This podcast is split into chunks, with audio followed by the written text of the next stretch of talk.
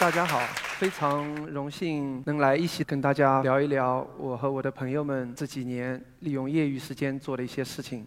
呃，我本人呢是医院的一名普通内科医生，嗯，我是在内分泌科。我们这个科室呢主要看的疾病是糖尿病。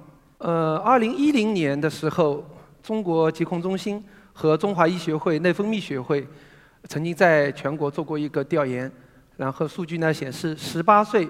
及以上人群，糖尿病的患病率是百分之九点七，然后到二零一三年，这个数据就变成了百分之十点四，也就是说，在我们国家现在大约有一亿人左右是糖尿病，嗯，可能我们现在是全世界拥有糖尿病患者最多的国家。糖尿病病人呢分四个型，其中所有的一型糖尿病患者，他们需要从发病开始。到生命结束都要终身的去注射胰岛素。二型糖尿病呢，呃一部分，他会要嗯打几个月或者是几年，或者是呃现在也有一些人会选择用更长的时间胰岛素。那几乎所有的糖尿病病人，因为他平时要控制血糖，所以他不可避免的要在家家里要测血糖，他就会用到血糖仪。那血糖仪在家里用的时候呢，他会需要有一个采血针。这个采血针是一次性的，在住院期间，我们产生的所有的这些废旧针头，医院里是严格的按照医疗垃圾的规范来处理的。那在家里的时候呢，这些针头都到哪里去了呢？这张片子显示的是医院里的各种形状、各种大小，嗯，用来盛放我们针头的这个我们叫锐器盒。在家庭当中，几乎所有的针头都是被随意。当普通垃圾扔到了我们的垃圾袋里面，再扔到了社区的垃圾桶里，然后呢，再由普通的垃圾转运车呃运走了。那这这样的一个过程，就很可能使这些针头在社区、在我们的小区里，在运送的路途中形成抛洒。那一些小朋友他很可能就会捡起来玩，然后呢，一些拾荒者他会到社区垃圾桶里面去翻捡垃圾。嗯，我们的环卫工人因为也要运送垃圾，会直接接触，所以呢，嗯，不可避免的，这种针头会误伤到我刚刚说的这些群体。那针头有一个问题，因为它曾经用来采血或者是测血糖，那它接触过病人的血液，那它很可能就携带着感染性疾病的病原体。大家都知道，在我们国家有过亿的。肝炎病毒携带者，近几年艾滋、梅毒这些传染性疾病控制形势也不容乐观。虽然我们没有数据，但是可以想象，一定是有人会因为这样的行为而传播了疾病。那这就是一个很大的社会问题啊！我当医生十几年，前几年我也没有注意，后来我就也咨询了一些兄弟医院，呃，有一个专科护士跟我说。他会劝病人针头不要乱扔，放到一个可乐瓶里面，再把它盖起来，嗯，再扔掉。那我们很简单就可以想到这个可乐瓶它的去处。有一个拾荒者来了，哎，看到有一个塑料瓶，拧开盖子有个东西倒掉，然后一踩放到自己手机袋里。那这样一个行为就会导致你原本是一个好意让他放到可乐瓶里，但是呢，现在这个针头就会集中的在。小区的某个垃圾桶周围，很可能草丛里集中的出现，那更加会有危害。所以这肯定不是一个好方法。都说发达国家他们垃圾分类做得好嘛，我就咨询我一些在国外的朋友，他们帮我去查询了美国加州的官方网站。他们去年一年因为误伤环卫工人，因为这些锐锐器误伤以后，医保的支出，为什么他们要验血有没有感染疾病？感染了要不要打预防针？他们有医保支出的费用。你假如在家庭当中会产生这样子的锐气，那你到哪里去拿到容纳的盒子？这个盒子满了，你应该交到哪什么样的机构去销毁？然后我又查询了我们的邻国日本，他们会有手册，有很明显的在家庭当中产生的锐气该怎么处理。嗯，我就想那。作为我一个普通人，能不能做点什么？于是呢，我和我的朋友们就在二零一四年初自费买一批盒子，个人用嘛，我就我们就买的相对比较小的一升的这样的盒子，我们估了一估，大概可以装到一百多个针头，那买过来两块钱不到，我们就发给病人。嗯，还有一个问题就是。我发是发出去了，那我怎么促进病人从家里把这个盒子带到我们医院来，当个医疗垃圾这样子去销毁掉？他们会不会愿意？我又去找一些朋友说，跟跟他们说这个事情，让他们再赞助我一点钱买针头。我们就买了一批针头，嗯，新针头一盒七个，当时的价格我记得是十九块七，嗯。然后病人从家里把他满了的这个盒子带过来，那我们就让他，哦，奖励你一盒新针头，你就省得买了，对吧？本来这个想法很好，结果发现又出问题了。好多老爷爷老老奶奶来的时候会跟我们说：“我给你一盒一百多个针头，你就给我七个，你你这个这个不行，你们医院不能这样欺负我。”结果我们要很多很多的解释工作，还要被误解啊、埋怨啊。本来是一件自己想出来的，觉得是一件好事情，结果不被理解。距我们开始大半年过去了，我们去民政局注册了一个正式的公益机构。我想这个不要变成一个人或者几个人的想法，我们变成一个正式的单位。啊，我们注册的名字叫爱未来公益，公益组织的名义发起这样一个公益活动，那这个解释起来就更有力。然后我们一一帮朋友成立了理事会、监事会，我们也想以后成立董事会，给大家发更多的盒子。谢谢。嗯，我们后来就大家协商，讨论出来一个办法。嗯，我们从此就再也不给患者再赠送这种新盒子了。我们的策新的策略是这样子的，譬如王阿姨现在。住在我病床上，糖尿病，现在吃药管不住了，要打针。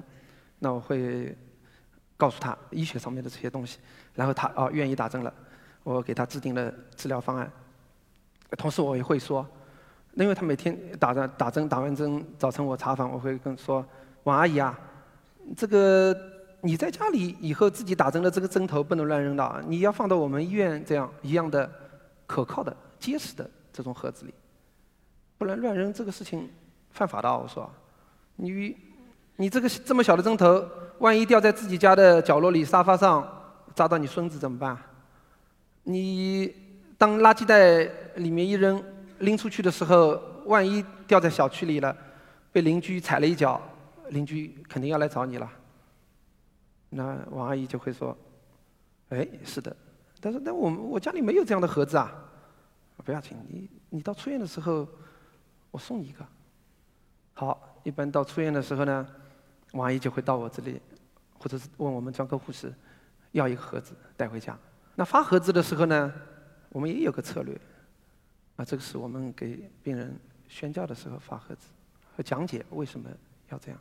我们发的时候有一个登记表，这个登记表呢，我在最上面用加粗的黑字写了：我承诺我在家用过的废针头妥善放入锐气盒。容器充满四分之三十密封，把它带到医院环保处理，然后王阿姨在上面签个名，还留了个电话号码，然后他就回去了。那从我的角度想，嗯，他相当于他承诺了，对吧？那用这样的方法，我们公益活动的成本降低了，因为一个盒子才两块钱不到，一块多钱，那我们不用送新针头了，我发一千个也才一千多块钱，不要紧。在我们医院也顺利的可以开展下去了。那成立了组织，你就会想，哦，我们要把这个发扬光大，我们要把我们的公益活动推广出去。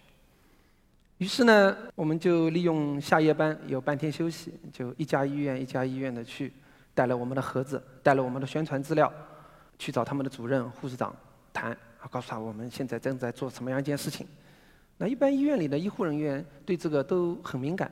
大家都很能理解，因为我们每天工作当中产生的所有的锐气，大家都是放到这个锐气盒里的。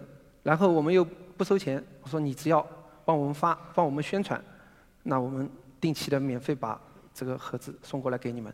所以很快，我们全无锡市所有的三级医院都加入了我们这样一个活动。那渐渐的，周边城市南京、苏州、上海、连云港，也都有医院听说了，就来联系我们，我们也给他们邮寄过去。嗯，其中做的最好的是下面这个苏州市中医院，是他们要我点一下的，我觉得很正常，没有广告的嫌疑，因为在中国做事情嘛，他们主任是我师姐。我最好大学的兄弟又在他们课室，所以当然做得好了。最左上角的是我念研究生的医院，然后中间上面是我研究生做实验的医院。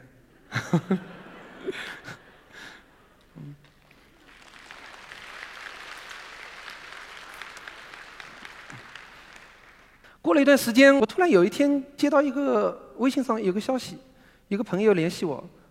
这个朋友结婚好几年，然后一直没生小孩。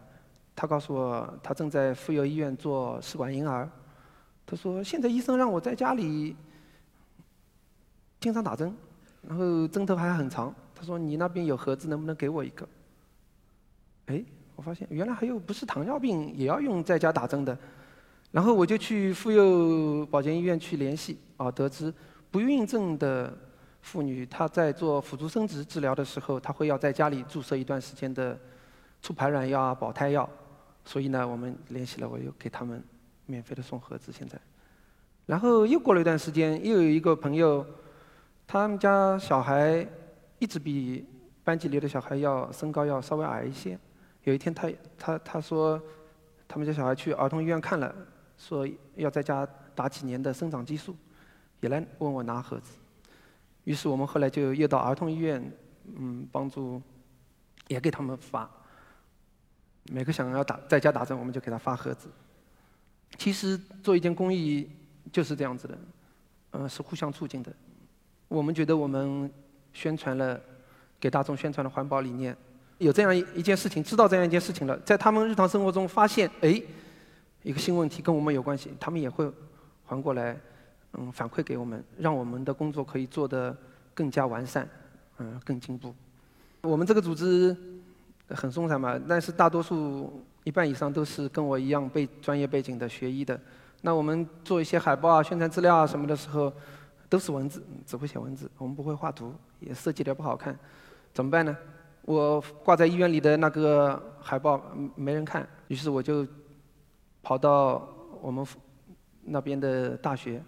有江南大学、西交利物浦大学，像这些高校里面，他们有设计系，哎，他们一听很感兴趣。他们的加入呢，使我们更加生动，更加东西做的好像更高大上一些。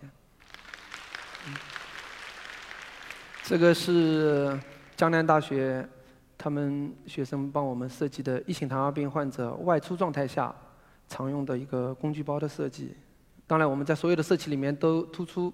你的设计里面要有一些跟我们有小和大有关的，叫废弃针头储储存的地方。你不能光考虑药物，这一个是个注射盒的设计，嗯，也我们也特别设计了这个废弃物的收集的场所。那经过这四年多来，我们一共在二十个左右的三级医院，嗯，一共发放了一点二万个盒子，大约环保处置了七十万个针头。嗯，听起来数据。啊，没有。听起来这个数据似乎对于我们这样一个草根的小组织，连个办公场所都没有的小组织，嗯啊，这么多。我们有一个亿的患者，这一个亿的患者，我昨天还打听了一下的，做做了幻灯，一家公司在我们中国去年一年销售了四个亿的针头。那这四个亿的针头，当然有一部分是在医院里面。用的那它是严格的环保处理的，那绝大多数是在家庭的，那所以我们的七十万跟四个亿这个相差距太大了。听起来简单明了，一说大家就知道的事情，然后想想嘛，解决方案也应该是很很简单，应该可以解决。那怎么解决呢？其实有几个利益相关方：针头的生产厂商、出售这些针头的药店、药房、处方这些。注射药物的医疗机构，还有使用针头的患者，那究竟谁要来担这个责任？谁要具体来做这件事情？谁应该为此买单？不知道。然后呢，这件事情的主管部门，环保部门、城管环卫部门、卫计委，其实只要明确该谁做、谁管，然后谁做，那就做起来了嘛。我去环保部门，他们跟我说，这是医疗垃圾啊，这是打针用的医疗垃圾，你要找卫计委。我去卫计委，卫计委说，你看，你上政府网站看。我们医疗垃圾管理条例第二条明确规定，医疗垃圾是医疗废物，是指医疗卫生机构在它的医疗、预防、保健以及相关活动中产生的。那字面理解就是医院产生才是医疗废物啊！你这个在家里不叫医疗废物。我也想跟他们争啊，那争没用的。我说这个产生途径相同、理化性质相同、损伤感染风险相同的针头，在医院叫医疗废物。在家里叫什么？我就又去查《国家危险废物名录》第二条、第三条，他们明确规定：一，所有的医疗废物都属于危险废物；第二，只要有损伤、感染这些风险的，它就属于危险废物，或者是它有可能造成环境或人体健康造成影响的，那就应该按危险废物来处理。下面还有一条。下面有危险废物豁免管理清单，第一条就是家庭源危险废物。它里面说了，你假如没有按危险废物去，你没有分类，那你就不要按危险废物去管理。但假如你分类收集了，那收集过程不按危险废物管理，但是后面的其他过程，运输、最终的销毁，你都按危险废物。因为危废的处理非常非常严格，有很多很多条条框框。做了这几年，我也想再提些未来的愿景。我们希望在我们的环保或者是政府网站上能有显著的位置，会有呃很好的链接，告诉民众哪些是危险废物，哪些是你可以做分类的，你应该到什么地方，通过什么样的途径得到这些容纳危险废物的容器，你。应该把这些容器放置到什么地方？然后我们的环卫呢，应该把这些我们已经做了分类，那你们就不用呼噜全倒在一起，你们按危险废物去最终处理，那我们这件事情就圆满了。这也是我们一个小小的公益组织这么几年一直坚持做下去的心愿和目标。谢谢。